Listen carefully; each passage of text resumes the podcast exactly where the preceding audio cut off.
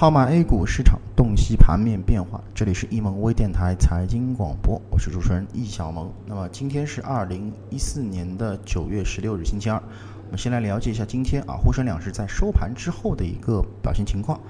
那么午后呢，随着整个资金的大幅流出啊，整个市场是呈现了一个震荡下探的这么一个格局。大盘呢，终于在周二，也就是在今天啊，呃，迎来了一个集中性的风险释放。那么，当早盘钢铁股的拉升以及银行股勉强维稳的这个情况下啊，其实并没有能够阻挡整个空方的一个力量。市场呢，终于啊，应该说走出了近一个多月以来的一个最大一次的一个调整。中小板和创业板是遭受了重创啊，日线呢纷纷收出中阴线。那么盘面上呢，这个收盘没有一家行业板块是上涨的，跌幅相对较小的有钢铁。水上运输、银行等一些板块，而近期相对表现啊比较强势的，像摩托自行车、航天、国防、仓储物流、船舶制造等等这些板块呢，它们跌幅啊都超过百分之五。概念方面啊，像低价啊、低市净率啊这些个股相对抗跌啊，蓝宝石、金融 IC 卡等是加入了整个的一个跳水的这么一个行列。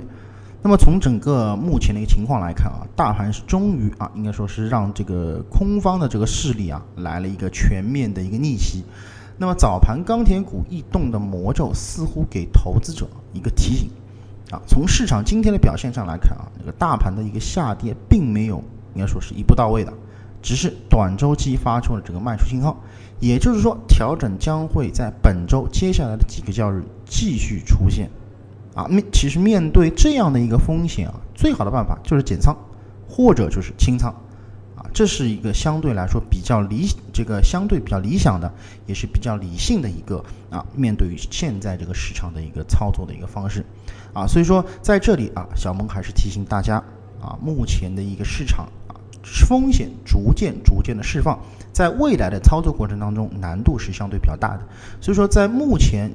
行情并没有啊走出调整这个格局之前，还是不宜把仓位放得过重啊。那么以上呢就是今天啊咱们这个啊午后点评的所有内容啊。咱们更多的交流分享，请各位听众朋友啊继续关注我们易盟微电台的财经广播以及其他的一个栏目。感谢大家的收听，再见。